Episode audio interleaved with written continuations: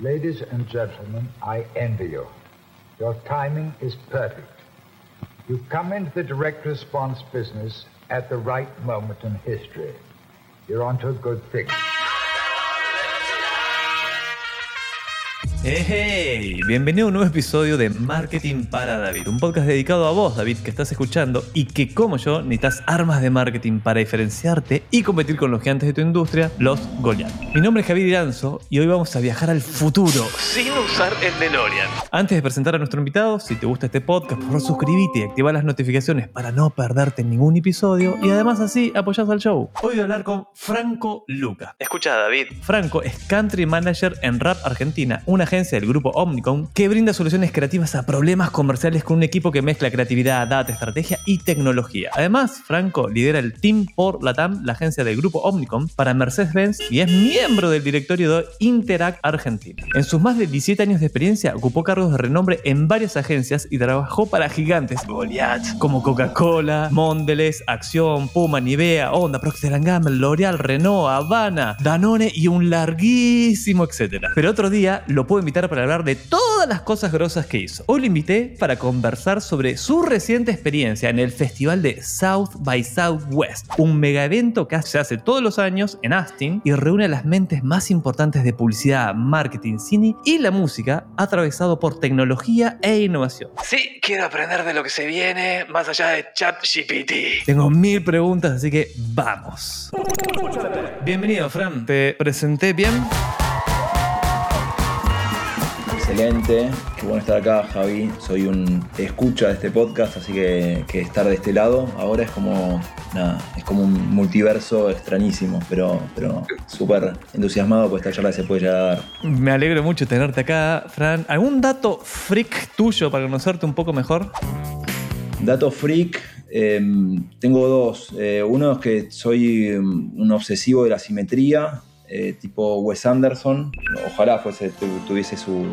podría aplicarlo a la, creatividad y a la vida de, de, la misma forma que Wes, pero tengo como una obsesión ahí con la simetría. Y después tuve una banda de rock bastantes años, en la cual en algún momento tuve que decidir entre la publicidad y el rock, y aquí me ves. Eh, pero el dato de color de esa banda fue que fuimos eh, teloneros de Aerosmith. Así que eh, con eso te lo dejo ahí picando. Está en Spotify, se puede encontrar, YouTube hay, hay cosas de la banda para investigar. Wait, wait, ¿Cómo se llamaba la banda? La Maren, con una palabra toda junta, como la en coche, que es una expresión acá medio argentina. Eh, es como la Maren coche, pero todo junto, la Maren. Eh, así que ese es como el dato freak, que casi fui músico. Tremendo. Bueno, vamos a meternos, vamos a meternos a la entrevista y vamos a partir con lo primero. ¿Qué cojones es este festival South by Southwest? Primero es muy cacofónico para nosotros los eh, hispanohablantes, ¿no? South by Southwest, decirlo, después de decirlo muchas veces te sale un poco más natural. A mí me costaba mucho al principio. Eh, es un festival que para mí, desde mi lado, desde mi, mi, punto de vista de la comunicación hoy en día y desde los desafíos que tenemos como comunicadores, marketeers eh, o personas que trabajan con un emprendimiento y tienen que comunicar sus cosas, eh, es un festival que está mucho más en línea con lo que pasa actualmente que quizás como el Festival de Cannes que quizás sea el festival eh, emblemático para la publicidad y el marketing. Digamos, hoy South by Southwest creo que tomó una relevancia tan grande eh, que, que, el Cannes me parece algo como eh, anacrónico, digamos, sentarse a ver películas de tele versus hablar de inteligencias artificiales, innovación, robótica, digital, etcétera, que es lo que pasa un poco en South by Southwest, me parece que es como mucho más eh, hablar a los tiempos que nos corren. Y, y, lo interesante también de este festival es que junta en un mismo lugar y en un, en un, mismo espacio temporal diferentes verticales como son la comunicación, el marketing, el film, música, cannabis. Eh, había como muchas verticales que sucedían en el mismo tiempo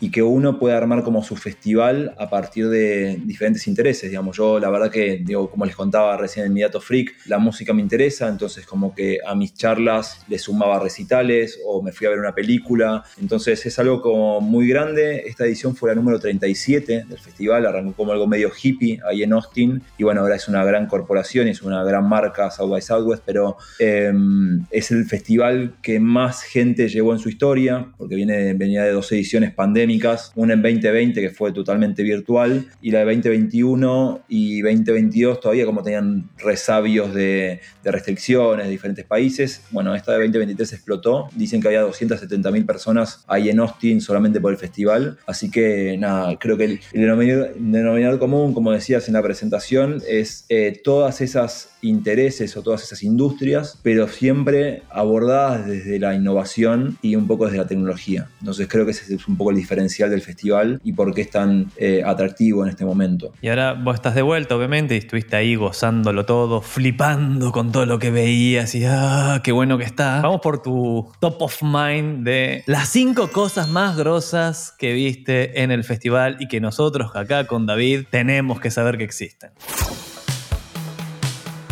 Bien, puedo hacer un top 5 eh, exclusivamente de la temática de este podcast y le puedo sumar como alguna pastillita de color de cosas que vi que me parecieron alucinantes también, que quizás no tienen tanto que ver con esto. Pero tuve, a ver, yo creo que lo ponía en una crónica en LinkedIn y mm, tuve que hacer una crónica, va, tuve que hacer, no, hice una crónica para un medio local de publicidad que se llama Dossier, que, que fui contando todos los días un poco lo que hacía, como un diario de viaje, una crónica, y ahí como que fui destacando cada cosa. Yo creo que que me tocó una edición en la cual coyunturalmente, por la época que estamos viviendo, en la cual la inteligencia artificial, digamos, quizás el denominador común eh, o, la parte más fácil que vamos a ir es el ChatGPT, pero creo que las inteligencias artificiales en todos sus aspectos eh, están, llegaron al mainstream, digamos, ya, ya no es una cosa de, un, de marketinero o de un data scientist o de una persona de media optimizando campañas, creo que es algo como ya el ChatGPT propiamente dicho, ya lo, lo adoptamos en nuestras vidas cotidianas digamos, personas que no tienen que ver nada con esto, eh, otro tipo de profesiones, otro tipo de industrias eh, y personas de a pie. Entonces creo que para mí este, este cambio que estamos transitando, esta, esta nueva, odio el tema, el, new normal, no quería decir eso, digo, la nueva realidad que, que nos está tocando vivir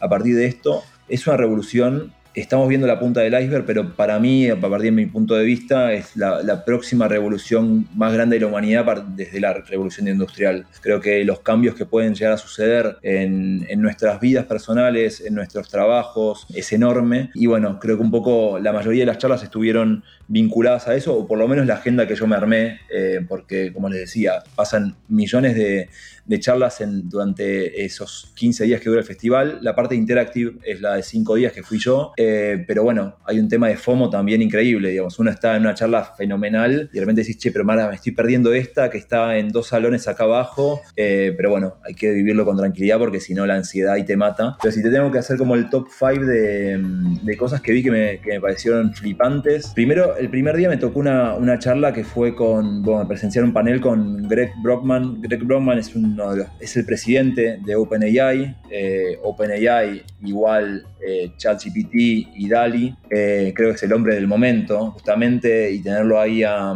10 metros fue como muy loco. tipo no solamente contó la historia de, cómo había surgido ChatGPT, que, casualmente eh, parte de su génesis tiene que ver con, South by Southwest. Se juntaron unas personas después de ver una, una, conferencia, se fueron a comer y empezaron a hablar, estaba Elon Musk ahí y se juntó a la mesa, fue como el génesis de ChatGPT, de OpenAI, tiene que ver con, con South by Southwest, lo mismo que Snapchat. Snapchat también nace en South by Southwest. Eh, pero bueno, volviendo a Greg Brockman, fue muy interesante escuchar de primera mano el tipo que está, que está liderando toda este, esta transformación y este cambio en nuestras vidas. Habló de varias cosas, digamos, habló de, algunas cuestiones con respecto a la, herramienta, de cómo se le estaban desarrollando los nuevos features y de hecho esta charla fue el viernes y creo que el lunes o martes salió el ChatGPT versión 4. Eh, no spoileó nada del lanzamiento, pero sí contó algunas cuestiones que, tenían que ver con la nueva versión, que me parece interesante digo, si tenemos tiempo a abordar, porque creo que hoy uno en ChatGPT,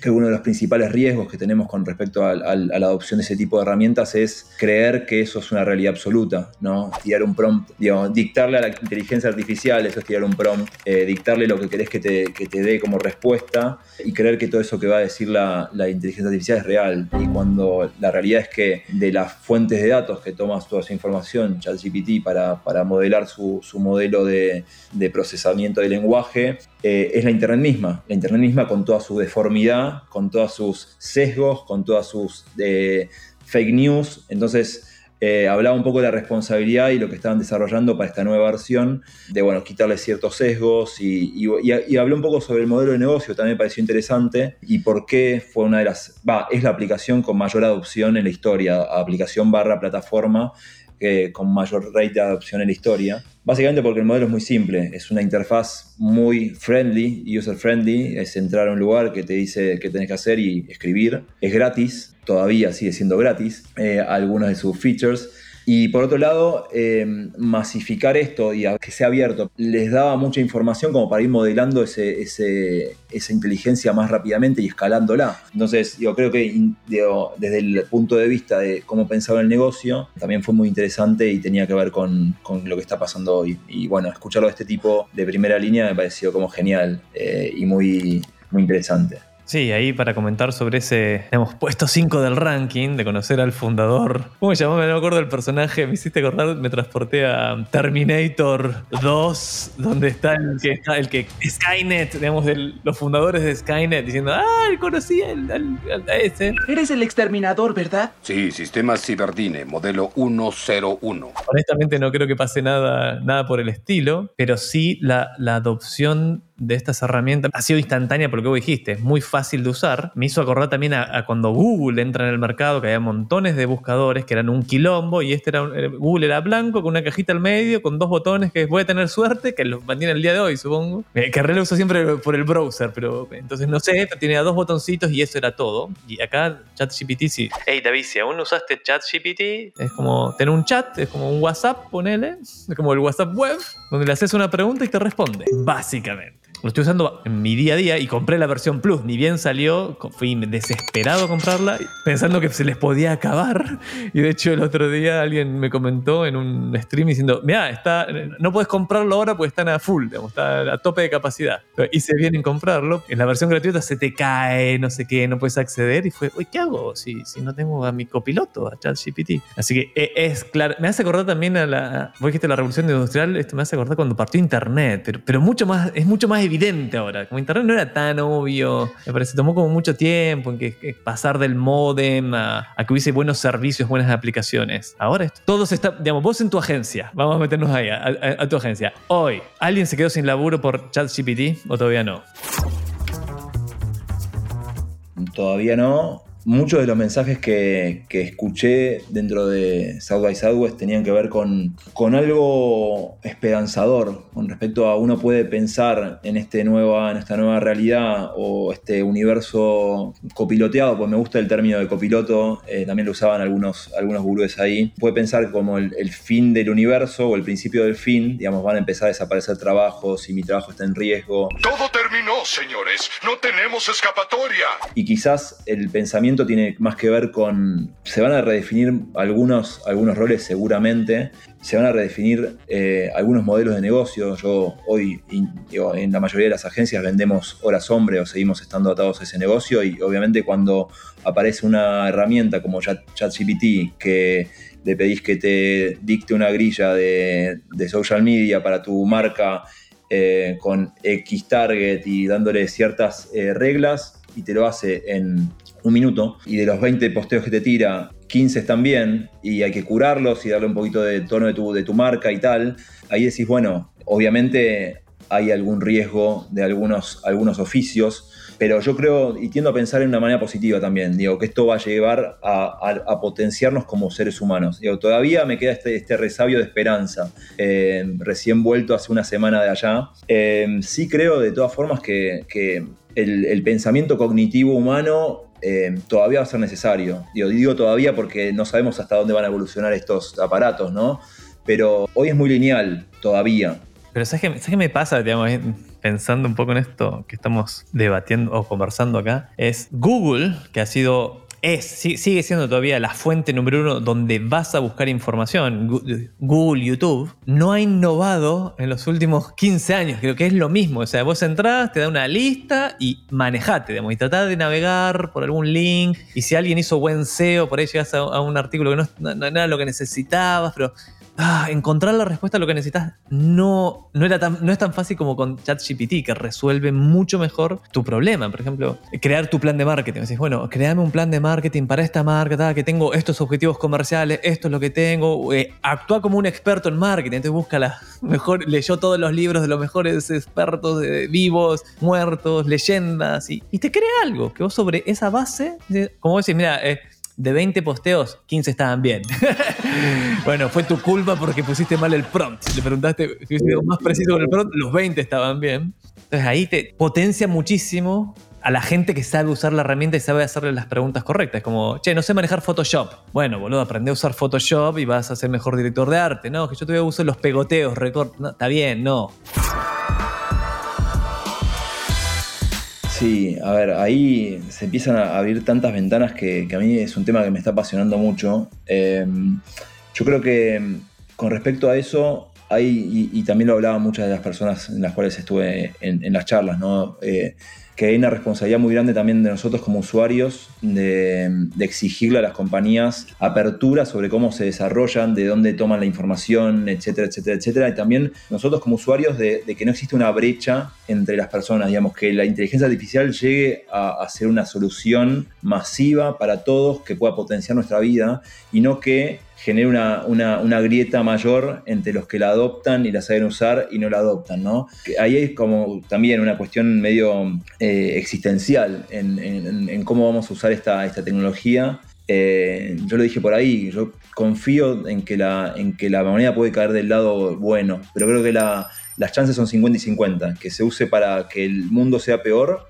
o para que el mundo sea mejor. Intentaremos desde nuestros lugares humildes de, usarla en, una, de una, manera positiva y que, nos sume en nuestras vidas. Pero bueno, es, hay, hay como todas cuestiones filosóficas, antropológicas, que uno parece decir, nada más estoy hablando de, una plataforma que me da, que me da data, que es como un buscador como mucho más vivo, pero, pero bueno, creo que potencialmente y, un poquito más profundo es mucho más que eso y es por eso, digamos, yo cuando te digo, para mí es la próxima gran revolución, la creo genuinamente, a veces me da miedo, a veces me entusiasma, estoy como en un... Sí, sí, sí, no, no, a ver, es un buen momento para estar vivos, digamos, la era que nos tocó, hemos vivido, yo dije, no vamos a ver nada muy interesante, no tuvimos mucho, no, pará, tuviste una pandemia, tenés Bitcoin, tenés las criptomonedas que están challengeándolo todo, tenés ahora la inteligencia artificial, tenés el costo de la infraestructura bajó, tenés internet recontra banda ancha. Yo quiero creer que va, a estar todo mejor. Por favor, vamos por ese lado. bueno, vamos al número 4 de las cosas que te volaron la cabeza cosas me volaron la cabeza. La número 4 voy a poner también una conferencia, se llaman en, en South by Southwest, se llama Keynote, es una, es una presentación de una persona con, con una especie de presentador, vale la redundancia, eh, fuera de Ryan, Ryan Gellert. Ryan Gellert es el CEO de Patagonia, de, la marca, digamos, de, indumentaria y otras cosas. Y, por qué me pareció tan, tan interesante? Primero porque también me tocó estar tipo en, la fila 4 y ver un tipo de estos tan, tan de cerca, parece alucinante. Yo soy como un, nerd de la publicidad y del marketing, entonces como que para mí estos son como casi estrellas de rock esta gente. ¿Y por qué me pareció tan interesante? Digamos, habiendo tanto bullshit y tanto humo alrededor de las marcas con propósito y como que se volvió una moda hablar de eso los últimos años, más de la pandemia esta parte, ¿no?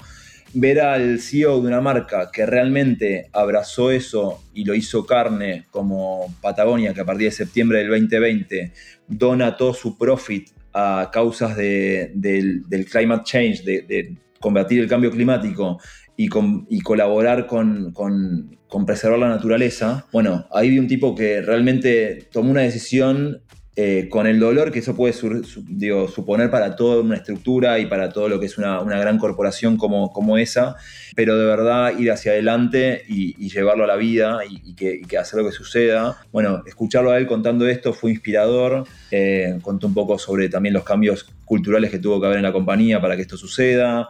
Eh, cambios con respecto a, sus relaciones con los gobiernos y, varias cosas. Y me quedé con un concepto, dos conceptos del tipo que, me parecieron eh, espectaculares. Y era un poco lo que iba a buscar, esa, inspiración y, decir, y quedarme pensando. Una fue una autocrítica que, hablaba un poco de, de, las grandes corporaciones y las grandes empresas, lo mal que le hicieron y le hacen a la tierra y que era hora de que le empiecen a devolver algo, digamos, por eso Patagonia estaba tomando esa lanza decía, sé que puede ser un poco extremo donar tu profit completo a, las causas, pero necesitamos que las corporaciones empiecen a, comprometer desde otro lugar, no desde el greenwashing o, digo, estas eh, algunas cosas que hacen las compañías para mm, parecer que están haciendo algo en pos del planeta, pero en realidad es un plan a 2050 de la mitad de emisiones de las que estamos haciendo. Digo, el mundo se está acabando ahora, o sea, 2050 eh, es muy lejos, las corporaciones necesitan actuar más rápido y hacer cosas más tangibles. Eso me pareció como muy interesante, hacerse cargo de eso y, también invitar al resto de las empresas a, sumarse a esto con urgencia. Y después el otro fue como para, más para nosotros, para las personas de, a pie, para, para consumidores. Y fue que dejemos de vernos como, como consumidores y más como, como dueños, como owners. Digamos, y puso un ejemplo de decir, bueno, no lo puso con Patagonia en particular, digamos, pero pensar más en la calidad de las cosas que compramos eh, en vez de, de, ser consumista por el consumismo, ¿no? Y pensaba así, bueno, me voy a comprar un buzo a Patagonia o un buzo a otra compañía, digamos, que genere una, una ropa más sustentable o con mejores calidades, etcétera, o me voy a H&M y me compro cinco buzos por el mismo precio. Bueno, ahí que estaría siendo owner o consumista, ahí estaría siendo consumista y siendo consumista seguimos colaborando con que todo sea una mierda y no estamos y, siempre lo más fácil es patear la pelota afuera, ¿no? echarle la culpa a las corporaciones, pero nosotros desde nuestro lugar tenemos responsabilidades que, tal vez podríamos abrazar desde otro lugar y me pareció bueno ese concepto de transformarnos en owners y no en consumers solamente. Súper interesante. Vamos con el puesto número 3. El puesto número 3 se lo voy a dar a The Creative Industries Expo. Es como una posición que hay dentro de uno de los salones de, South by Southwest, en el auditorio principal, hay el auditorio de Austin. Eh, es como un gran predio en el cual se juntan eh, entrepreneurs, eh, ingenieros, tecnologistas, si existiera la palabra, digo, technologist existe en inglés, no sé si, la traducción correcta es tecnologistas, pero bueno, gente del mundo de la robótica, etcétera, y, bueno, y exponen todas sus, todos sus gadgets y todos sus desarrollos, etcétera, entonces vos vas ahí paseando por un lugar que parece como un gran playground, porque si uno es entusiasta de la comunicación o, mismo de, de la tecnología, de repente te transformabas en un holograma de vos mismo en tiempo real, eh, por ejemplo, había un desarrollo de, unos japoneses que podías sentir los abrazos virtuales, los podías sentir de una manera real usando un wearable eh, que te hacía sentir la presión de un abrazo, bueno, todo tipo de robots y, cosas kinécticas que, te seguían por, Bluetooth tus movimientos y como copiaban una mano y para, para atención al público. Bueno, obviamente todo esto llevado a cómo eso se integra en nuestra vida y cómo pasamos a, esta promesa que quizás fue algo South, Southwest 2022, que se habló de Web3, metaverso, cripto y, blockchain. Mucho de eso quedó como medio todavía sin resolverse. Pero bueno, con respecto al metaverso, nada, digo, todo este mundo de realidades extendidas, creo que eh, a partir de que aparezca algún gadget wearable un poco más friendly o alguno o, un poco menos pesado, eh, el metaverso va a ser, creo que va a suceder mucho más rápido de lo que, de lo que suponemos. Eh, y ahí al ver algunas, algunas cositas me pareció como bastante más cercano. Y eso me pareció muy divertido. Espera que se meta Apple al juego, que dicen que está, está, está en esa. Así que esperemos. Ranking, posición número 2. Posición número 2. Posición número 2 voy a dársela a Kevin Kelly. Kevin Kelly es el fundador de la revista Wired y, uno de los editores eh, históricos que sigue editando incluso al día de hoy. Gigabytes. ¡Han vuelto a hacerlo! ¡Este es Wired! Kevin Kelly da siempre charlas todos los años, es como uno de los clásicos de, South by Southwest. Este año dio una charla que era eh, de cómo la, inteligencia artificial va a cambiar la manera en que trabajamos, lo cual era como bastante relevante también a esto que, veníamos hablando hace un tiempo. Y también su visión fue bastante mm, interesante, bastante mm, optimista y, hablaba un poco sobre nada, esto, qué va a pasar eh, con respecto a, esto de copilotear nuestro trabajo y cómo, cómo verlo de la manera Yo soy una persona que intento siempre ver el vaso medio lleno, soy como, siempre digo, soy como una especie de optimista patológico Siempre pienso que todo va a estar bien, eh, hasta en las situaciones más extremas. Y bueno, escuchar a esta gente hablando de esto y que tenga esa mirada positiva me, dejó un poco más tranquilo. Eh, y esto de, bueno, Cómo, cómo, nos va a potenciar, digamos, esto de, cómo nosotros vamos a poder relegar cuestiones, digamos, muy, muy en la cual no requiera tanto nuestro pensamiento, nuestra creatividad, o como cosas más automáticas. Eh, digo, para mí, yo siempre envidié a la gente que usaba Excel bien siempre me pareció increíble esa gente que hacía macros y que se sabía las fórmulas y, tal. Yo nunca supe ninguna. Y, hoy ya hay un plugin para, para, Google Drive en el cual vos le, le enchufás ChatGPT a Excel. Entonces vos podés poner igual que me ordene de menor a mayor el, promedio que no sé qué, ta, y te lo hace automáticamente. El prompt es escrito, no tenés que saber ninguna fórmula más, no tenés que saber macros. Entonces eso me parece que era un trabajo muy manual y, muy, muy eh, prescindible, digamos, que hoy eso me ayude a, perder, a no perder el tiempo tanto en Excel, y tenerlo que hacerlo de una forma mucho más asistida que piloteada. Entonces creo que esta mirada de, tener, y, lo, trajo con un, ejemplo, me parecía que estaba lindo, suena mejor en inglés que en castellano, pero decía, bueno, pensemos que ahora todos vamos a tener nuestro intern, todos vamos a tener un pasante que esté trabajando con nosotros todo el día, las 24 horas del día, los 7 días de la semana, eh, que nos va a poder asistir y ayudar en lo que necesitemos. Entonces eso me pareció como interesante, ese concepto de, de pensarlo de esa forma. Y y, uno tiende a pensar, eh, siempre es como más eh, ir hacia el pánico y hacia el drama. Dijo, voy a, cuando me preguntan qué, trabajo se va a perder con, esto, digamos, les pregunto a ustedes, ¿su trabajo creen que está en riesgo? Y no hubo una sola mano que se levante. Eh, todos creo, o los que estábamos ahí creímos que, de verdad esto iba a asistirnos y nos iba a, a volver mejores profesionales. Obviamente, después pensabas y decís, che, yo voy a pensar por mí mismo, si me, lo, adopto y lo abrazo y lo empiezo a usar en mi daily basis, en mi día a día. ¿Voy a volver a pensar por mí mismo? Creo que no. ¿Está mal eso? No sé.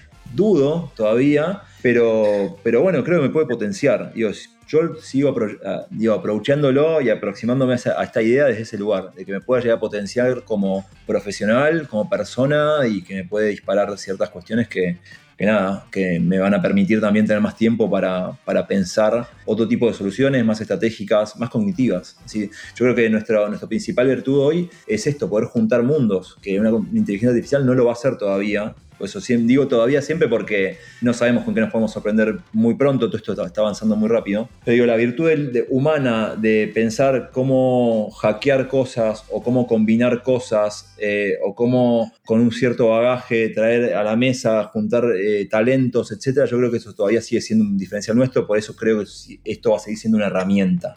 Eh, y no nos va a reemplazar. No sé, mira, me hiciste, quizás no nuestra, no en nuestra vida, pero quizás deba reemplazarnos, quizás no estamos aptos para administrar todo esto, eh, y nosotros deberíamos estar escribiendo poesía, bailando, haciendo otras cosas, no, sé, no, no, no, haciendo lo que hacemos, y la inteligencia artificial que se haga cargo, toma el control. Somos infelices generalmente todo el tiempo, y bueno, y, en la pasada se está destruyendo un montón de cosas somos niños. Y la inteligencia artificial, decir, ¿te acordás de la película Yo Robot? Diciendo, hey, déjame que yo, yo te administre, vos no sabes cómo hacer esto.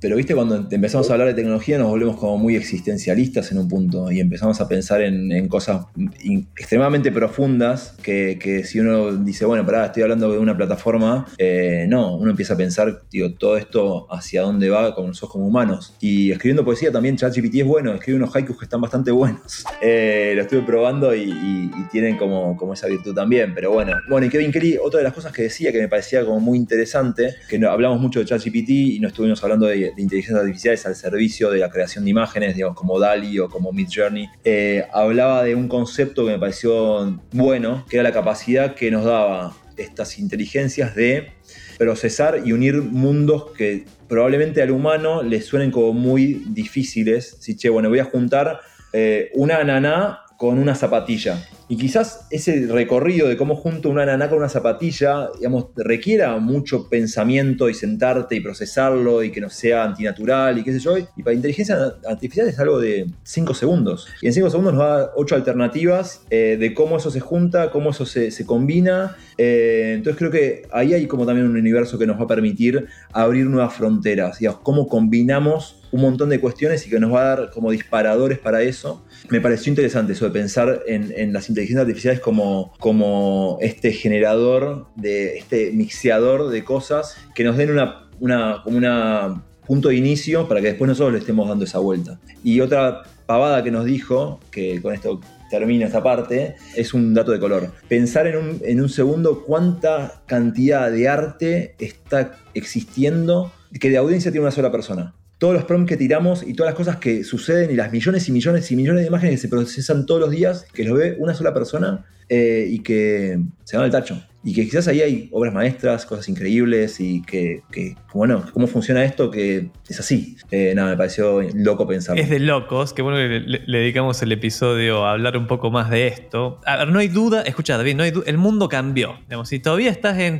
no, es una moda como lo del metaverso, como Hacete un favor, anda, metete, ve, ve algunos tutoriales o metete directamente a chat.openai.com y hacerle un par de preguntas. El otro día, el otro día me ayudó a, hacerle la, hacer la tarea de matemáticas con mi hijo, que no me acordaba nada y era, no sé, múltiplo común máximo, múltiplo dividor mínimo, eh, coeficiente, no sé. Chat GPT, explícame esto, armame tablas, eh, dame ejemplos en la vida real. Benja, lee. Leamos esto juntos. Adentro, es, es, impresionante y lo estamos usando para todo, todo, todo, Así que espectacular. Vamos al, al número 111 uno que te voló la cabeza? El número uno es indudablemente Amy Webb. Amy Webb es una de las futurólogas más grandes, digo, más gurúes del mundo. Eh, es como la atracción principal de South by Southwest. Incluso había, como, no sé, generalmente para entrar a una charla tenías que ir 40 minutos antes y, y estabas ok. En esta ya una hora y media antes, dos horas, y media, dos horas antes ya había cola. Era como de verdad, tipo una celebrity para todos los nerds que estábamos ahí. Eh, y bueno, la, charla que presenta Amy Webb todos los años se llama Tech Trend Report 2023, eh, en el cual eh, ella cuenta en diferentes verticales, creo que contó, no sé, creo que 400 trends. Fue una, una charla de una hora. Ella tiene una metodología, obviamente junta cruza data con, audiencias y tendencias y bueno, tiene como toda una metodología que está como explicada al principio de la charla eh, y eso como que le arroja estas cosas que van a pasar en, diferentes verticales, digamos, habló de, inteligencia artificial, digamos, de cómo esto de acá de 18 a 24 meses, eh, esto, estas, estas inteligencias artificiales se van a incorporar aún más en las aplicaciones y las plataformas, digamos, no solamente ChatGPT como una plataforma por fuera, sino como estas inteligencias se van a estar integrando, que ya existen obviamente, digamos, todos los modelos de generaciones de audiencias y todo este tipo de cosas tienen una inteligencia artificial por detrás, pero, pero bueno, cómo, cómo se van a empezar a crear productos específicos para salud, para finanzas, para derecho, digamos, como uno decía, ¿qué pasaría si ya hay casos, algunos casos de, chatbots eh, abogados que tienen toda la legislación del mundo cargada todos los juicios que hubo en, en un país sobre algo y decís, che, eso va a ser mejor un abogado, ¿va a ser mejor que un abogado? No, pensemos que un abogado puede ser mejor con eso. Yo creo que eso, es un pensamiento positivo para, estas cosas. Después, bueno, habla, hablaba un poco de, de, eficientizar procesos, que obviamente esto que también decía Kevin Kelly, digamos, nos va, a permitir probablemente ser mejores personas. Y bueno, y esto de, que íbamos a dejar de pensar por nosotros mismos también lo, abordó y, y, más allá de asustarnos, creo que puede ser mejor para nosotros. Suena raro igual, ¿eh? Como este dejar de pensar. Hey, pensás y sufrís mucho, no pienses tanto. Yo decía, Elon Musk, de uno de los, digamos, cofundadores o inversionistas de, de OpenAI, digamos, la, la, la, empresa detrás de ChatGPT, Dalí, etc. Era, estaba ya hablando de, sí, va a ser necesario un sueldo universal, llamémoslo así, un sueldo, una plata, porque digamos, la gente ya está pasando hoy en Argentina ni hablar, digamos, de, eh, no, no hay laburo para vos. Sos- no, no tenés nada que aportar. eh, nada. digamos, eh, los pozos los hace la máquina, lo- esto lo escribe acá. digamos, tú- vos no tenés ni una capacidad para hacer nada. Y eso va a ser cada, más, cada vez más, porque la inteligencia artificial, bueno, ahora, che, copywriter, olvídate. Y si uno cada vez piensa menos, ¿qué haces contra la máquina? Estás. Nada, cagaste. Y, y ahí es cuando te pones como más negativo y, decís, che, todo esto tiende a hacernos pensar menos. Y si uno se pone medio conspiranoico y, cree en las cosas del nuevo orden mundial y que hay una que vamos hacia un gran gobierno que nos, gobierna a todos y seamos todos rebaño, esto es una herramienta que si se la usa para el lado ese del mal, probablemente acelere mucho más eso y lo haga mucho más tangible en poco tiempo.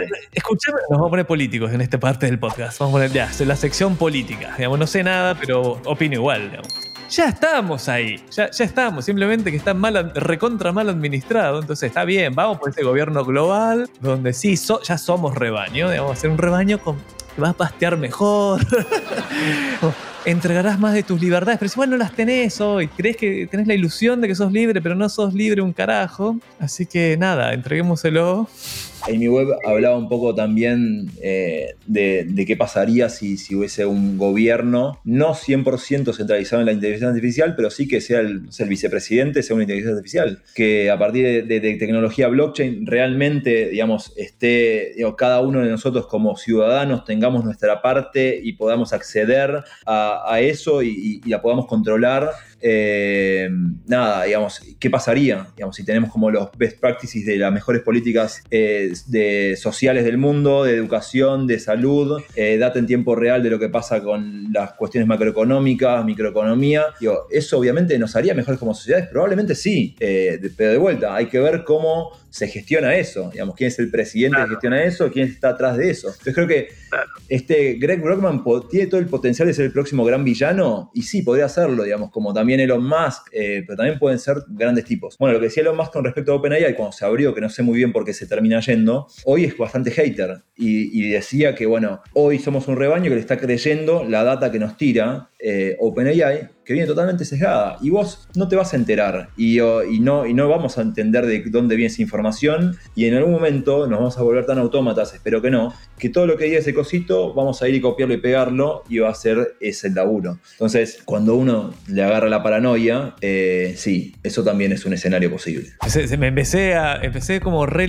todo re lindo y me, me llevaste a un lugar re oscuro ahí a lo último. Eh, pude ver a New Order, New Order, una banda increíble, digamos, de Manchester, la pude ver en un garito para 500 personas a 5 centímetros de distancia, tocando todos sus hits. Ese es como el bonus track del top 5. Vi algunas charlas de, de Psychedelics. Psychedelics es toda esta movida que hay ahora con, con los tratamientos eh, con hongos y microdosis y, tal, para nada, temas de salud mental, cuestiones que creo que también un poco la evolución de hacia dónde va mental va hacia ese lugar y estuvo bueno, digamos, había cuestiones de jurisprudencia y, y- y cosas interesantes para, para ver en ese universo, me pareció como muy ajeno, pero también interesante explorar ahí en, en ese lugar.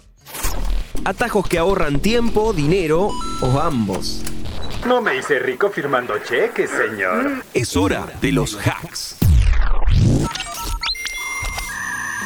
Fran, más allá de lo que conversamos hasta acá, estamos entrando en la sección de hacks, porque hasta acá todo es un inmenso hack, todo esto, digamos, la inteligencia artificial, pues te ahorra tiempo y dinero, básicamente como definiendo el hack. ¿Qué otra cosa, después de este viaje, o que sigas ocupando antes del viaje y valga la pena compartir con David, dentro del concepto hacks, o sea, te ahorran tiempo y o dinero, has implementado o vas a implementar ahora? Bien, a ver, yo venía explorando todos estos temas de, de inteligencia artificial desde antes de irme a, a Austin. Se habrá sido mitad del año pasado que me enteré de la existencia de OpenAI y entré primero en un playground que había abierto, como fue la, primera versión de ChatGPT más masiva. Y ya estaba como me- medio metido en esa. Y hace un tiempo, habrá sido a fines del año pasado, lo llevé a la agencia.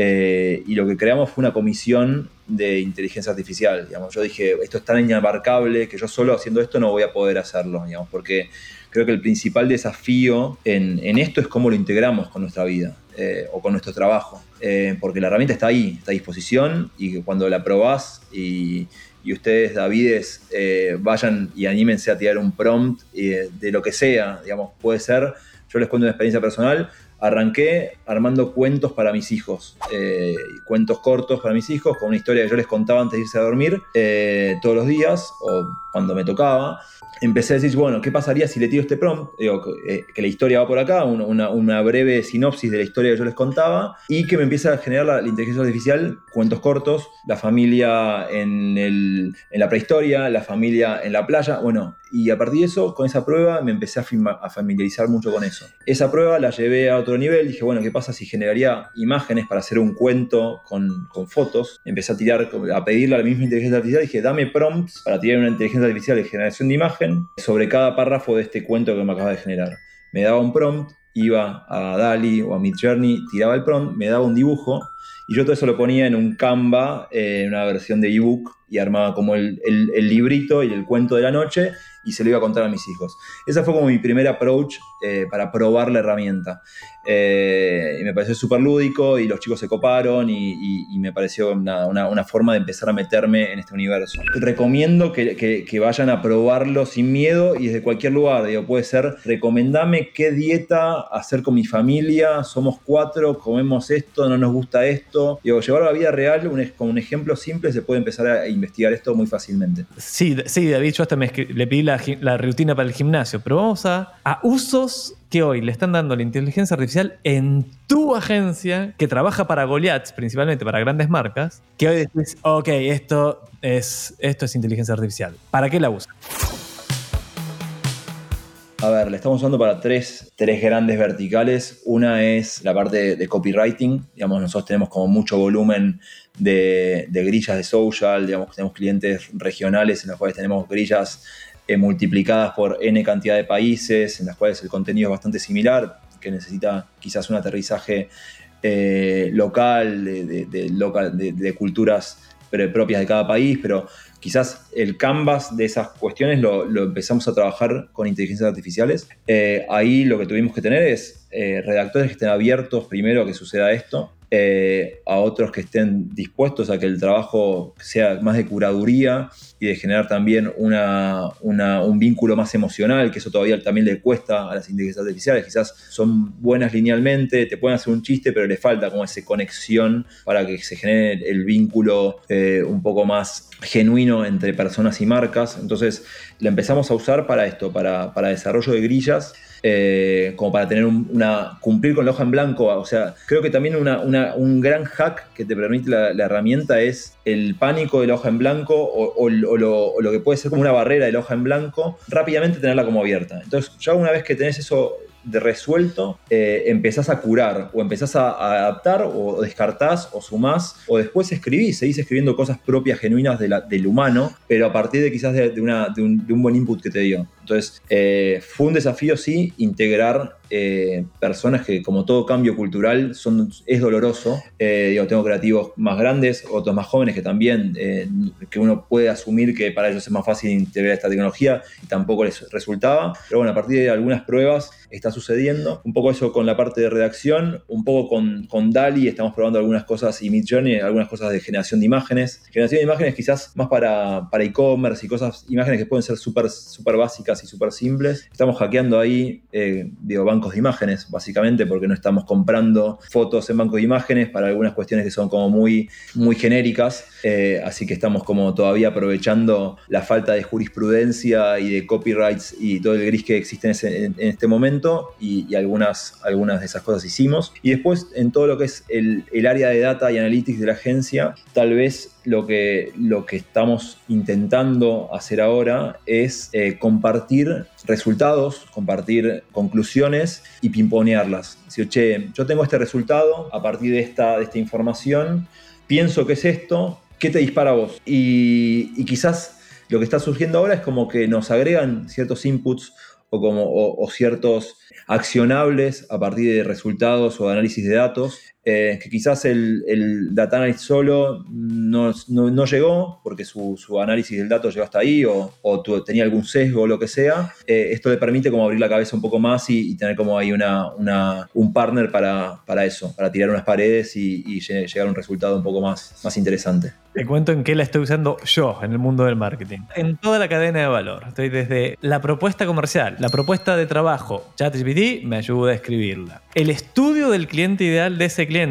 ChatGPT me ayuda a encontrar sueños, objetivos, dolores, miedos, foda, a escribir el plan de marketing. ¿Qué debería hacer esa marca con el presupuesto y de acuerdo a cuánto quiere crecer? Me ayuda a escribir los contenidos del sitio web, de, de header a footer. Me ayuda a escribir los anuncios que van a generarle tráfico a ese sitio web. Me ayuda a escribir los guiones de esos anuncios, y los otros eran anuncios, digamos, de imagen y texto. Me ayuda a, a generar las imágenes que vamos a usar en el sitio web, que por supuesto queremos sean originales, no del clásico banco de imágenes, ya sea gratis o pagado, genera esas imágenes. Nos ayuda a redactar los emails que se le mandan, o sea, nos ayudan de absolutamente todo. Pregunta, respuesta, pregunta, respuesta, pregunta, respuesta. El ping pong de marketing para David.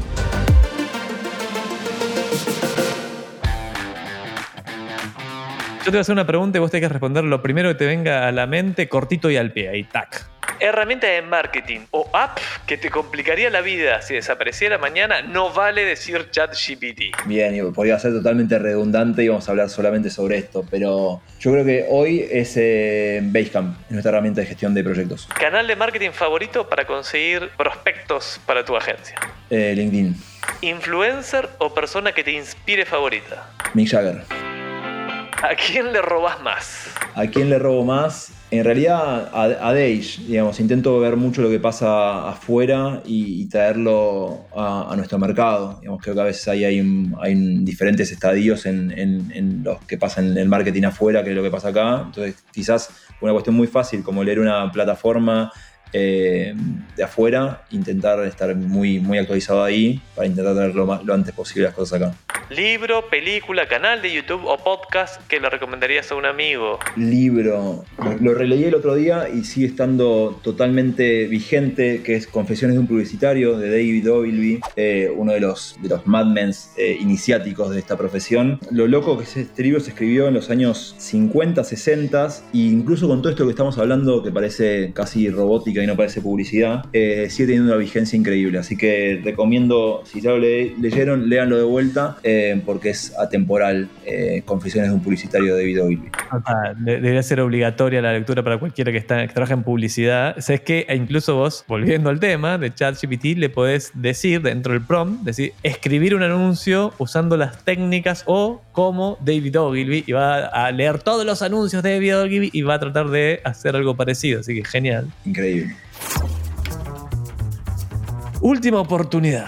¿Hay algo que no te pregunté y hubiese estado bueno? No, si, si, si tengo miedo con esto, esto que pasa, pero creo que, lo- creo que un poco lo, lo contesté. eh, y te diría que por momentos sí y por momentos no. Igual estamos, estamos adentro de una inmensa simulación, así que esto es. Es parte de. De que nos tocó en este momento, pero en algún momento se apaga la Matrix y nos despertamos en otra cosa. Sí, sí, sí, no tengo ninguna duda. Ahora sí, llegó el momento de despedirnos. Si David que está escuchando se quiere poner en contacto con vos, saber más de tu trabajo, tu agencia, etcétera, ¿cuál es el mejor canal para hacerlo? LinkedIn, Franco Luca, y en Instagram estoy ahí, digamos, a partir de esta cobertura que hice para South by Southwest, me empezó a seguir como más gente de la industria, era un perfil eh, completamente familiar, y ahora verán cosas de la publicidad con fotos de mis hijos, si les interesa, también estoy, estaré ahí. Muchas gracias, Fran, por estar con nosotros. Un placer poder charlar con vos hoy. Te deseo muchísimo éxito. Ahora sí, llegó el momento de despedirnos. Gracias por haberme acompañado hasta acá. Gracias por escuchar Marketing para David. No, Goliat. De este lado del micrófono te habla Javier Iranzo y del otro está Delphi Ciudadane y Salva Luca. Coincidencia con el apellido. No, es el hermano del invitado, Salva. Y Fede Ferreira en la edición. Puedes escribirme con consultas o comentarios sobre este episodio a mi mail, javier.iranzo.com o en mis redes sociales con el mismo nombre, de preferencia LinkedIn. No te olvides de suscribirte al programa en Spotify, donde sea que nos estés escuchando, y por supuesto activar las notificaciones para no perderte ningún episodio. Y eso le dice a la inteligencia artificial de que el show anda bien, así que arranquemos mejor. Gracias por eso. Nos escuchamos en el próximo episodio. Y ¿sabes, Fran, qué le dijeron a David antes de ir a pelear con Goliat? No, ¿qué dijeron? Pon Ponele onda. Ah.